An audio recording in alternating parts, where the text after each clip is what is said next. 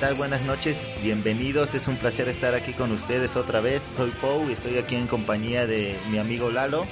Estamos empezando este décimo episodio del podcast de Solo para Locos. Espero lo estén pasando bien, bonita noche. Ya esta semana empezamos con las festividades de Día de Muertos. ¿Qué onda? Buenas noches. Espero que todos se le estén pasando increíble este domingo 28 de octubre. Es el día de San Juditas para los que no se la sepan. Los que no vivan en el DF y nos estén escuchando es de los peores días del año de todos los chilangos. Del punto es que se está festejando eh, a partir de hoy en muchos otros partes del territorio mexicano ya se inician las celebraciones conmemorativas al Día de Muertos. Y bueno, nosotros tenemos un programa especial para todos ustedes en el que vamos a empezar a contar historias, pero antes me gustaría contarles un poco acerca de lo que pasó el episodio pasado para que los que no entendieron muy bien la referencia puedan entenderlo un poco mejor. Los audios que se escuchan en ese episodio son de dos películas. La primera, o bueno, las dos son de la misma película, pero la primera, el primer audio que se escucha es de Transporting de el 96 y el segundo audio que se escucha a mitad del segundo bloque es de Transporting 2 que la fecha de estreno en México fue en el 2017 más bien a lo que se refieren los audios es como haciendo referencia a una lista de cosas que tú tienes que hacer para para vivir como las demás personas viven, ¿no? Que de alguna manera tienes que elegir una red social, tienes que elegir qué foto vas a subir, tienes que elegir a quienes quieres llegar. Es como un cúmulo de cosas que, que se te exigen, que, que no está en ningún lado. Y nosotros hacíamos burla justamente de eso, que la vida no es una lista de cosas y que tú puedes alcanzar todas tus metas siempre y cuando te exijas a ti mismo. A veces parece que la vida es una lista de cosas por cumplir. ¿Quién nos ha encontrado un amigo que tiene mucho tiempo que no lo ves y te empieza a preguntar, oye, ¿qué onda? ¿Y la familia? No, pues bien, la familia todo dar y luego te preguntan, ¿y tú ya te casaste? Y si ya te casaste, la siguiente pregunta que te hacen es, ¿y los hijos para cuándo? Y si ya tienes hijos, entonces te preguntan, oye, ¿y qué? Pues ya cuando crezca ya los nietecitos, ¿no? Entonces pareciera que lo primero es casarte, luego tener hijos, luego tener nietos y pues ya, luego jubilarte y ya que te entierren, ¿no? Entonces casi es como lo que se veía en la escuela, o sea, mucha gente sí lo ve así como de, naces, creces, te reproduces y mueres y ya, nada más. Y pues la vida no es así, o sea, estaría chido, yo ahorita hago mención a eso, que estaría padre que llegaran y te preguntaran, oye, ¿qué onda? ¿Eres feliz? Pero creo que es bien raro encontrarte a alguien que, que te haga esta clase de preguntas, porque toda la sociedad pues nos exhorta a eso, ¿no? Que pareciera que la vida es una lista de cosas que hay que hacer. Cada uno de nosotros tenemos que aprender a tomar nuestras propias decisiones y a dejar de... No creo que la respuesta sea seguir lo que todos dicen, lo que todos vemos punto es que síguete a ti mismo, sigue tus ideas, sigue siempre tus tus ideales, no te dejes llevar al 100%, lo que ves en las redes sociales, que todo el mundo es feliz, que todo el mundo es perfecto, que todo el mundo viaja, que todo el mundo se compra cosas, que todo el mundo tiene algo que presumir diariamente, que comen en los mejores restaurantes, que toman las mejores botellas, eso no es cierto, o sea, la felicidad no es lo que vemos en las redes sociales, todos tenemos broncas, no creo que sea algo que todos digamos, ¿no? O sea, yo tengo broncas, el Pau tiene broncas y tenemos broncas gruesas y en nuestra familia hay broncas y el vecino tiene broncas y el primo tiene broncas, todo el mundo tenemos broncas. Obviamente no las decimos, ¿no? Y, y se puede ver hasta que nuestra vida muchas veces es fácil y por lo tanto también no se sientan mal ustedes de alguna manera si no están cumpliendo todos los requisitos que la sociedad te está, te está exigiendo. Sé mejor una mejor persona por ti, cree en ti. Cuando tú ya ves por muchas personas, primero tienes que darte una cierta prioridad a ti para que tú puedas ser mejor y siendo tú mejor vas a poder como expander esa mejor posición que tú tienes personalmente hacia los demás. La felicidad no es el dinero, nos lo han vendido últimamente, nos han vendido últimamente que quien tiene las mejores cosas es más feliz. No creo que sea de esa manera. La felicidad no es tener un montón de dinero, obviamente, pues nadie llora encima de de, un Ferrari, ¿no? Pero pues obviamente no significa que el que no tengas un Ferrari pues vas a ser una persona triste, sé feliz con lo que tienes y a darle para adelante. Sí, es verdad eso que dicen que pues bien la felicidad no compra y dinero, pero la pobreza menos. Entonces, pues hay que echarle muchas ganas, pero sí hay que estar satisfechos con lo que hemos hecho, con lo que tenemos. Nuestro trabajo nos ha costado adquirirlo y hay que echarle muchas ganas, hay que estar felices y atentos a todas las oportunidades que se nos puedan presentar para aprovecharlas y si te fue mal en el día, quéjate, también se vale. O sea, si te encontraste una doñita en el metro, en el transporte público, llega y, y quéjate. Si te orinó un perro, quéjate. Si te lamentaron, quéjate. O sea, también se vale quejarse. Si no te está yendo bien, quéjate. Es parte de desahogarse. Y pues hay que echarle ganas y que todo salga bien para este final de año. Y bueno, veníamos esta noche a el especial del Día de Muertos. Tenemos unas historias por ahí que nos hicieron favor de enviarnos algunos. Otras personas nos dijeron que investigáramos ciertas historias y pues que las contáramos. Pero el Pou tiene una historia bien interesante que me ha contado desde hace muchos años y le pedí por favor que la contara en esta ocasión para todos nosotros. Esta historia me pasó cuando yo tenía aproximadamente unos cinco o seis años, entonces no la recuerdo muy bien, sí estuve ahí presente y todo, pero pues se me ha perdido un poco la memoria de lo que pasó, entonces a voz de mi tío de lo, de lo que pasó ese día que fue con el que me acerqué o me he acercado para que me platique bien qué fue lo que pasó, porque él estuvo en, en toda la acción, pues se las voy a platicar. Nosotros venimos de un pueblo que se llama Zacualpan, ubicado en el estado de Veracruz, entre Hidalgo y Veracruz. Todos los días 2 de noviembre el pueblo se junta en el panteón municipal para recibir a sus muertos con ofrendas, llevan tamales, llevan mezcal, llevan aguardiente, llevan pulque. Entonces ahí estaba presente la familia Estefes, que es la nuestra, todos junto a, la tumba de los difuntos que esperan. Nosotros esperábamos al tío Proceso, al abuelo Celestino, ahí estábamos en familia. Eran alrededor de las 5 de la tarde. Allá anochece muy pronto, entonces a las 6 de la tarde ya estaba completamente oscuro. No había luz más que las pocas veladoras que iluminaban el lugar. Y gente se empezaba a despedir de sus muertos y se iban ya a sus hogares. Nosotros nos quedamos por los tíos que, que querían seguir celebrando, esperando la llegada de los difuntos hasta las 10 de la noche. Llegó don Vicente, que es el señor que cuida el panteón, llega a avisarnos que es momento de retirarnos porque ya van a llegar los muertos y hay muchas presencias que son malas y que nos pueden hacer daño porque están esperando a que quede por ahí alguna persona que esté viva en el panteón para hacerle daño o llevárselo al otro mundo. Entonces decidimos partir, pero un tío mío olvidó un reloj que era muy preciado para él. Él regresa media hora después de que nos habíamos ido, regresa al panteón y ahí, ahí estaba don Vicente ahuyentando lo que eran unas bolas de fuego, al parecer, que se desvanecían entre las tumbas, las estaba ahuyentando mi tío pues estaba medio borracho y sacado de onda, le pregunta a Vicente qué pasa y le dice, es que estos son los espíritus malignos de los que te había hablado. Entonces ya vete por favor porque yo tengo protección de más allá, yo tengo protección que me dio el cura del pueblo y tú no la tienes, entonces ya vete por favor. Mi tío aferrado que quería su reloj, pues fue corriendo hacia la tumba, eh, evitando las palabras que dijo don Vicente, lo empujó y corrió en busca de su reloj. Lo tomó, al agarrarlo voltea hacia arriba y ve una persona horrible con su rostro desfigurado y le dijo, no vas a poder salir de este lugar. Espantado, obviamente, por el horror y empezó a escuchar muchos gritos a su alrededor, corrió hacia la salida del panteón. Las puertas se cerraron y don Vicente le dijo, te lo advertí, tú no vas a poder salir de aquí ya. Entonces mi tío agarra y se da la vuelta y corre hacia el otro lado. No había salida hacia el otro lado, pero el panteón de este pueblo da hacia el monte.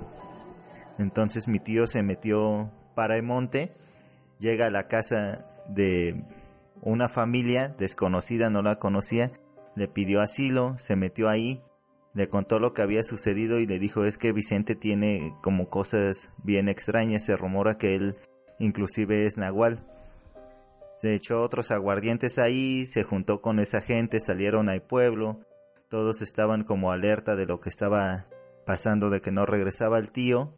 Llega él y le dice, oye, pues es que dicen que Vicente es nahual, vamos a enfrentarlo, vamos a ir con llamaradas, vamos, los que tengan pistolas, vamos, saquen sus machetes y pues vamos a, a llegarle con todo a Vicente para, para que ya se acabe esto, para que no nos esté corriendo de panteón cuando a lo mejor es él, él, él es el que está haciendo algún pacto con el demonio. La gente se juntó, alrededor de unas 30 personas, es un pueblo pequeño, llegan al panteón y Vicente también había tomado armas, de alguna extraña manera se enteró.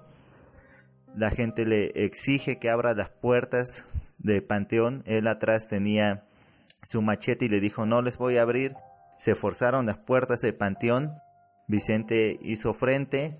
Al ver que era mucha gente, era una multitud enorme, corre igual hacia el monte. La gente lo corretea. Entonces, en ese momento, cuando lo iban correteando, se escucha un aullido.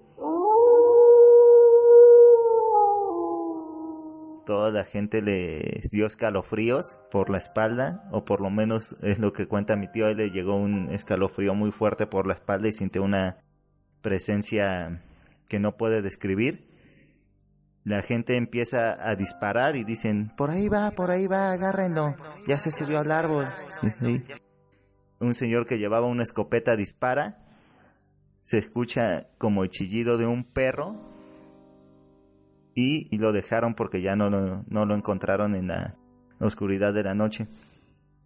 Al día siguiente van a buscar pues qué es lo que había pasado, donde había llegado el rastro de sangre de aquel animal o entonces van, buscan el rastro de sangre y lo único que se encontró es la patita de un perro y un rastro de sangre que siguió hacia el monte.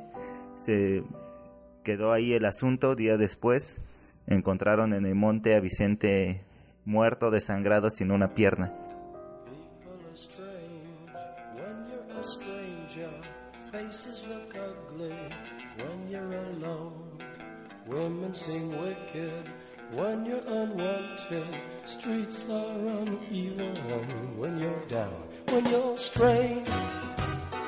Faces come out of the rain when you're strange.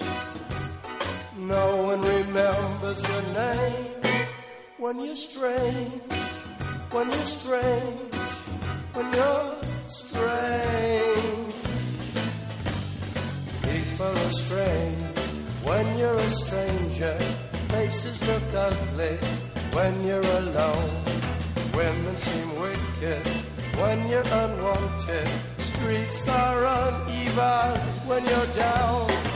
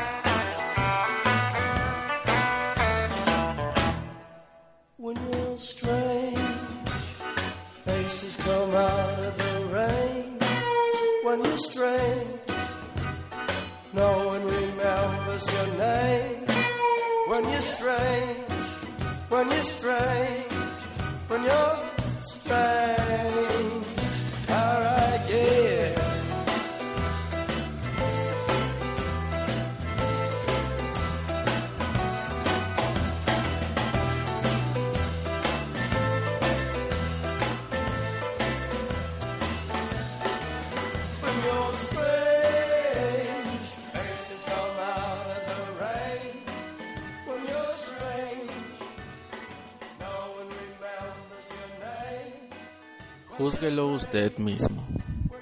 Muchos han querido ir a Zacualpan, Veracruz, a revisar por su propio pie si la historia del Pou es verdadera o es falsa. Júzguelo usted, nada, no es cierto. Está, está difícil, yo sí creo en todo lo que tenga que ver con fantasmas.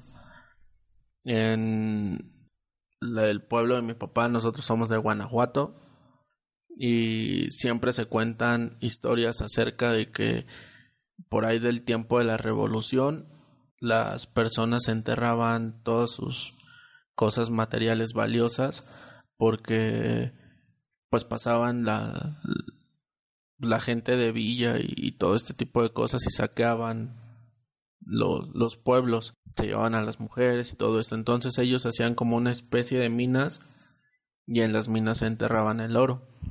Una de las historias que yo recuerdo que sucedieron en el rancho de mi abuelo en Guanajuato fue una que, que habían tres, tres personas. Estas tres personas vamos a ponerles nombres, se llamaban Salvador, Tomás y Alejandro, por ejemplo. Estas personas acamparon en una ocasión en, en un árbol que, que les llamó la atención, bajo un árbol. Un señor extraño se acercó y les comentó que no se acercaran a aquel lugar porque pues no era bueno, se, aparecía una persona y y ya que mejor se fueran de ahí. Alejandro le preguntó qué sucedía en este sitio. El, señor empezó a contarles que en ese lugar habían muerto muchas personas, muchos se habían ahorcado y otros más habían desaparecido. ¿Por qué? Porque en ese lugar se encontraba el tesoro del diablo. Tomás preguntó, ¿un tesoro? Y este le dijo sí.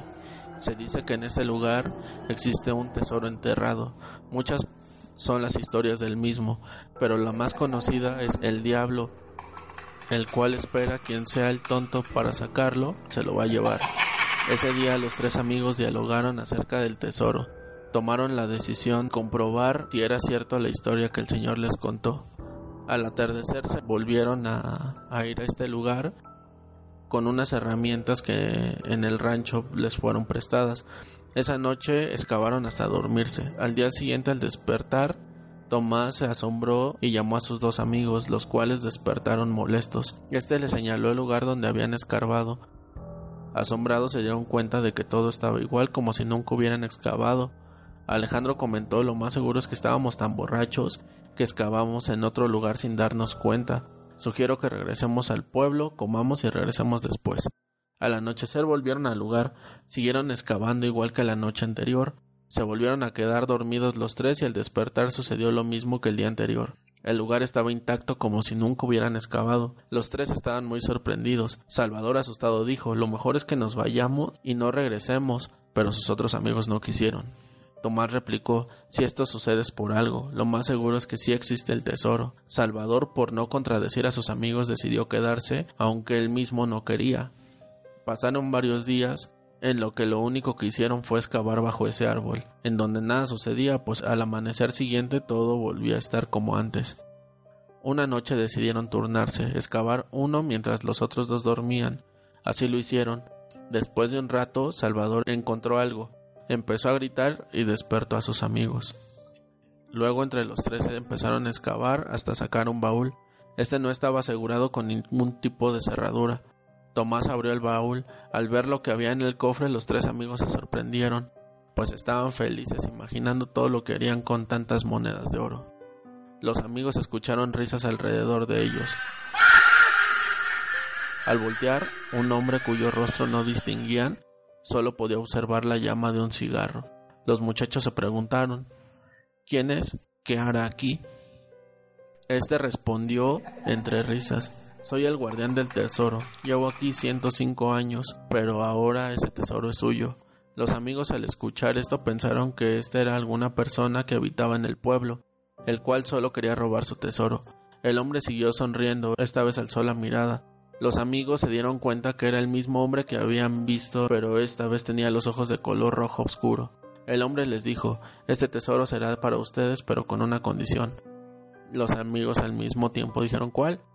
El hombre les dijo que la única condición era que uno de estos tenía que quedarse con él, pero él mismo tenía que estar de acuerdo al igual que los otros dos amigos. De lo contrario, el tesoro no sería de ellos.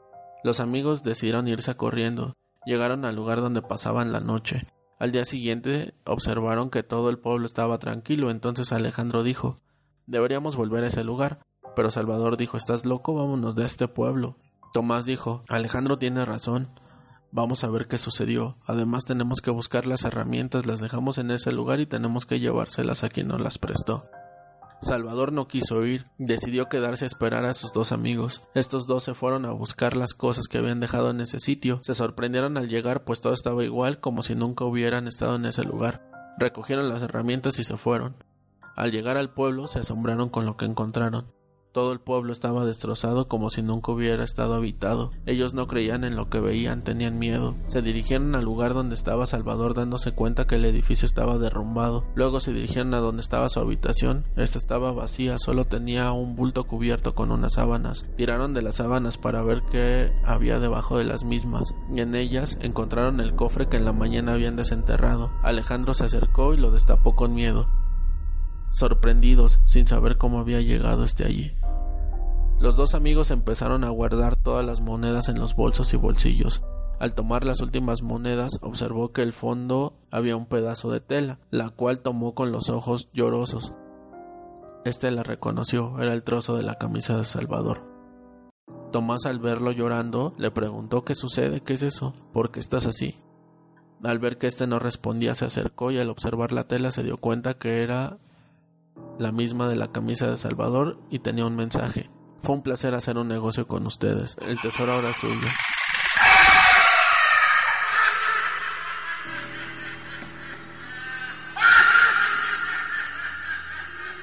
Hoy en día se rumora que Salvador siga buscando a quien dejarle el oro.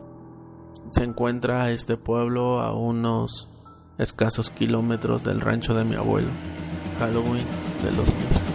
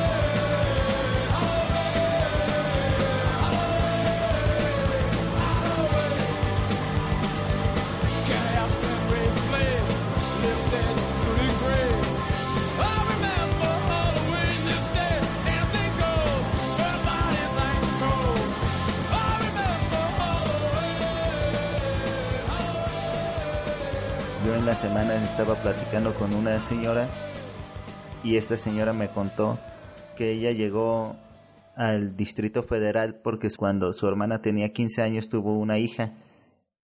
La hija era bellísima, tenía ojos azules, pelo güero, igualita a su abuela. Esta niña cuando comenzaba a caminar y empezaba un poco ahí medio a hablar, empezó a tener un amigo imaginario. Se comportaba la niña estupendo y pues les presentaba a su amigo imaginario y todo lo, lo tomaban como normal, ¿no? Pero luego siguió con su amigo imaginario y decidieron llevar a la, a la niña con un psicólogo porque pensaron que ya era como demasiado abuso, que ya la niña tenía muy presente a su amigo imaginario en, en todo. Entonces el psicólogo les dijo que no había problema, que era una etapa de la niña y que posiblemente cuando la niña ingresara al kinder, pues ya se le iba a quitar porque iba a empezar a convivir con más niños y ya iba a tener sus amigos de verdad. Lo tomaron así, como si nada. La niña le empezó a poner nombre a este amigo imaginario. Lo bautizó como Sombrita entonces todo seguía bien, todo seguía como si nada, pero pasaron unas semanas y la niña, que era muy bien portada, era tranquilísima, empezó a decir groserías, eran palabras que ella ni siquiera en su vida había escuchado. empezó a decir groserías, se empezó a comportar de, de una manera extraña, empezaba a aventar cosas, empezaba a negarse a obedecer y pues ya estaban pasando cosas raras con esta niña de, de nombre Raquelita. Lo más espantoso era que este amigo imaginario ya empezaba a aparecer en fotografías, empezaba a aparecer en reflejos de ventanas, en espejos, pero nadie parecía creer este, hasta que la niña empezó a asustarse ya con, con su propio amigo y confesó que Sombrita le decía qué es lo que ella tenía que hacer, qué es lo que tenía que decir, que se tenía que portar mal, que no tenía que hacer caso, que tenía que empezar a aventar a niños o, o lastimar gente. Su abuela pues buscó una bruja, una gitana, y la gitana les dijo que volvieran a echarle agua bendita a la niña como si fuera una especie de, de un nuevo bautizo porque su ángel de la guardia se había alejado de ella, entonces lo que tenían que hacer era que el ángel de la guardia regresara para cuidarla. A partir de allí, ese amigo imaginario de la niña se volvió violento, empezó a apagar la tele de repente, apagaba y encendía luces, abría los chorros de agua y lo más escalofriante es que movía y escondía los juguetes. La niña, pues eh, al ver esto y los, los padres también estaban aterrados, alzó la voz muy fuerte molestándose con este amigo imaginario y al día siguiente a la niña le comenzaron a aparecer moretones, tenía rasguños, tenía golpes por diferentes lados. Cuando se percataron de esto, pues decidieron mudarse de, de ese lugar y es así como llegan a, a la Ciudad de México. Esa misma tarde que llegaron a la Ciudad de México, la niña estaba guardando sus juguetes y comenzó a, gritar espantosamente, desesperadamente. Salieron corriendo a ver hacia la niña y la niña venía bajando las escaleras rápidamente y con una cara de horror pues tremenda. La niña se resbala misteriosamente, no se pareciera que alguien la empujó y se desnuca. Lamentablemente pues fallece la sobrina de esta señora y desde ahí esta señora dice que constantemente sueña que su sobrina la, la, viene a visitar en sueños y que está jugando con ella, pero a su lado viene Sombrita y que no se ha podido quitar eso de la cabeza. Entonces ella hace, me hace esta mención y dice que tengamos cuidado con los amigos imaginarios porque muchas veces los niños tienen la capacidad de ver a entes o ver espíritus que quieren causar daño a los niños o a las personas que habitan en ese lugar. La canción que sigue se llama Negligencia, es de división minúscula y escúchenla, está bastante chida. Lo destruyó, llegó a lastimar. Pero es que en esta oscuridad todos se quieren matar. A quien se mueva pienso disparar.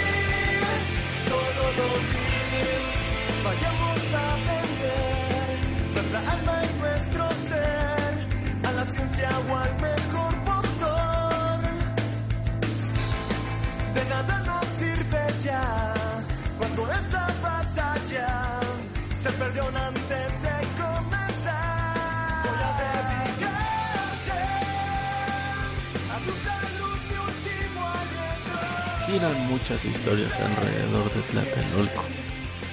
No, ya, en serio. Hay una historia en Tlatelolco. Bueno, Tlatelolco, para los que no sean de la Ciudad de México, es un lugar pues emblemático de, de esta ciudad. Han pasado muchas cosas de, de entrada, pues lo sucedido en el 68, en el 85 se cayeron muchos edificios y se murió mucha gente. Rodrigo González, por ejemplo, se murió en, en aquel temblor y así sucesivamente han pasado generaciones donde hasta violenta se ha vuelto la unidad que rodea este punto de la ciudad. Pero hay una historia de terror en uno de estos edificios. Estaba una señora ya dormida en su casa. Esta señora no tenía mucha familia, nunca se había casado, no tenía muchos contactos de alguna manera, solamente se dedicaba a trabajar y a su casa. A las 3 de la mañana le llaman por teléfono y esta señora pues le cae de raro que, que le llamen a esta hora de la mañana, pues no tenía quien le llamara. Contesta el teléfono y resulta que era su vecina de el departamento de abajo. Esta señora que le llamaba o la señora del departamento de abajo era una señora que no tenía tampoco familia, era una señora ya demasiado grande y, y nunca había tenido familia, hijos, nada, era demasiado solitaria esta señora. Y cuando contesta, la señora del departamento de abajo le dice, asómate a la ventana. Cuelga y la señora del departamento a la que le habían llamado le cae de raro, no tenía intenciones de, de asomarse, o sea, no había esa hora que pudiera haber pasado. Abre la ventana y se asoma hacia la plaza. El departamento en el que ella vivía daba hacia la plaza de Tlatelolco y no había nada. Recorrió con su mirada de izquierda a derecha, de arriba hacia abajo y no vio absolutamente nada. Da la vuelta y ve que justo en el sillón que estaba al lado del teléfono que ella había contestado, una señora con el cabello blanco, con la mirada perdida y que era muy similar a la vecina de abajo. Se espantó, pero de alguna manera se encontró tranquila al tomarle un poco de parecido a la señora, aunque por su cabeza pasaba la idea de que qué hacía esta señora o por qué se había metido esta señora sin su permiso a su departamento a sentarse. Pero la luz de la luna reflejó una figura diferente. Si bien se parecía a aquella señora, no era esta señora. Esta señora tenía un mechón en la mano. Automáticamente se prendieron nuevamente las luces del departamento, pero ya no apareció esta señora en el sillón sentada. Ante el espanto, decidió caminar hacia, hacia la cocina de su departamento y en un pequeño espejo se dio cuenta que efectivamente le faltaba un mechón de cabello. El teléfono no dejaba de sonar, pero esta señora ya no quería contestarlo. Se encontraba paralizada con el miedo. Y fue entonces que decidió contestar nuevamente el teléfono, pero no se escuchaba ninguna voz más que una respiración.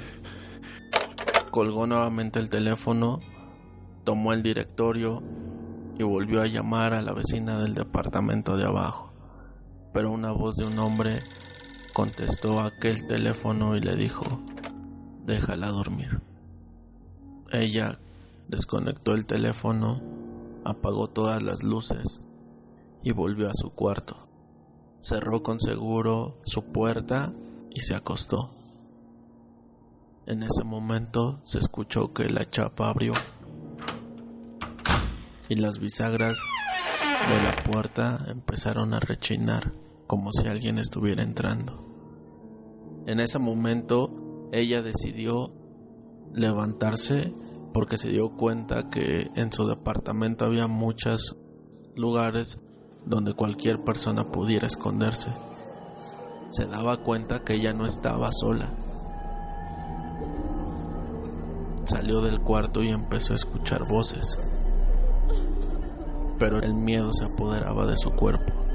Se daba cuenta que no podía tener los pies pegados al suelo porque como cualquier historia de terror, tener los pies pegados al suelo implican que alguien te los jale. Ella con su miedo decidió salir del cuarto. Escuchaba ruidos, sabía que no eran personas, que eran entes o espíritus. Pero alguna vez alguien le había dicho que no tenía que hablar nunca con ningún espíritu, pues era una invitación a quedarse en aquel lugar. No pudo aguantar la tentación, pues sabía que personas humanas no eran. Por lo tanto, decidió hablar y preguntar quién era, quién estaba ahí. A su espalda del lado izquierdo alguien le susurró, no estamos aquí por ti. Del espanto, caminó hacia atrás, tropezó con la alfombra que se encontraba a los pies de su cama, tropezó cayó y entre el golpe y el cansancio quedó dormida. Al otro día despertó por el sonido del teléfono. Ella recordaba que había desconectado su teléfono. Por eso el miedo la volvió a invadir. Al salir del cuarto se dio cuenta que no era su teléfono el que estaba sonando. Era otro teléfono. Exactamente era el teléfono de la vecina de abajo. Al asomarse por la plaza se dio cuenta que mucha gente estaba preocupada y que mucha gente estaba consternada. Bajó rápidamente hacia la plaza y se enteró que la vecina de abajo había muerto. Por lo sucedido aquella noche se ofreció a limpiar el departamento de esta señora. Y cuando llegó a la recámara a limpiar, abrió el closet y se dio cuenta que habían mechones de cabello con papeles que tenían fechas y nombres e inscripciones en papel.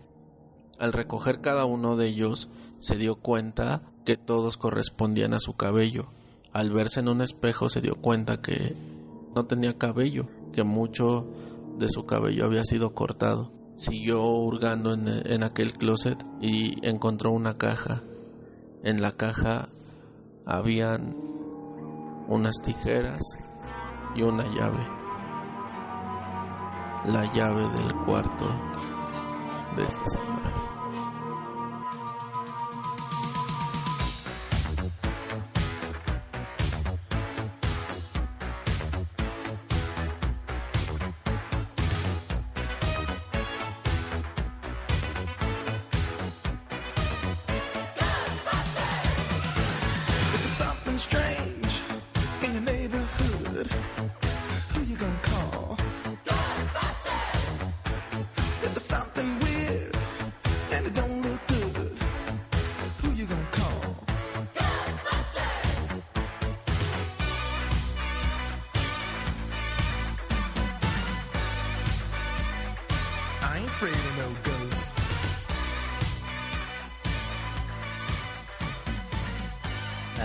Muchas historias que gente cuenta que llegaron a oídos nuestros por familiares, por tíos, por los abuelos, inclusive por internet.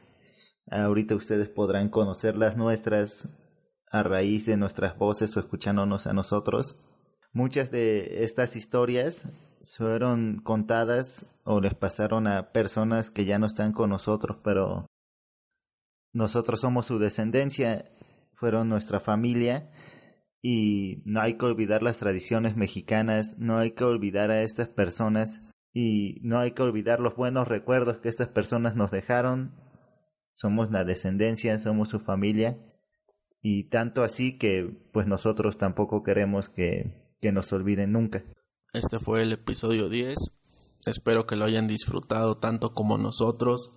Nos divertimos mucho haciéndolo. Quiero mandar además saludos a César Teniente, Teniente Cesar Hans en Instagram y a Ulises Punk, así lo encuentran en Facebook. Son buenos amigos, nos siguen y nos escuchan.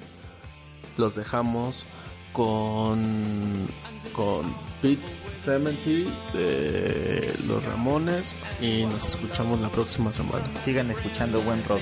Buenas noches.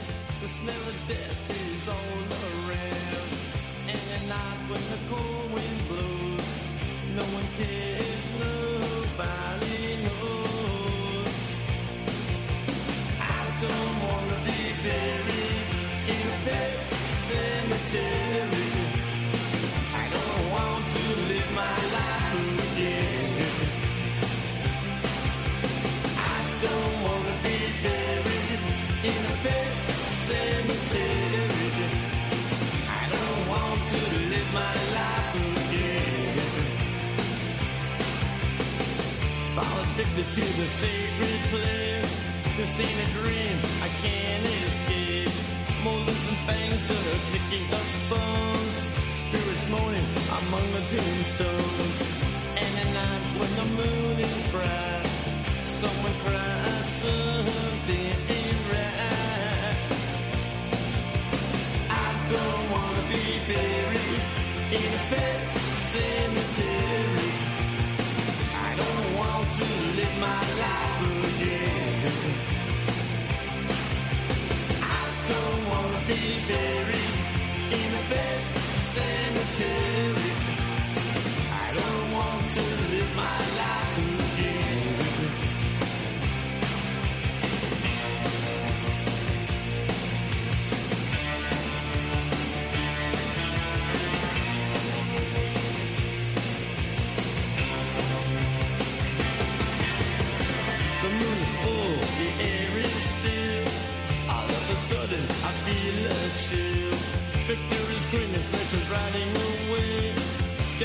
Dance, I curse these days.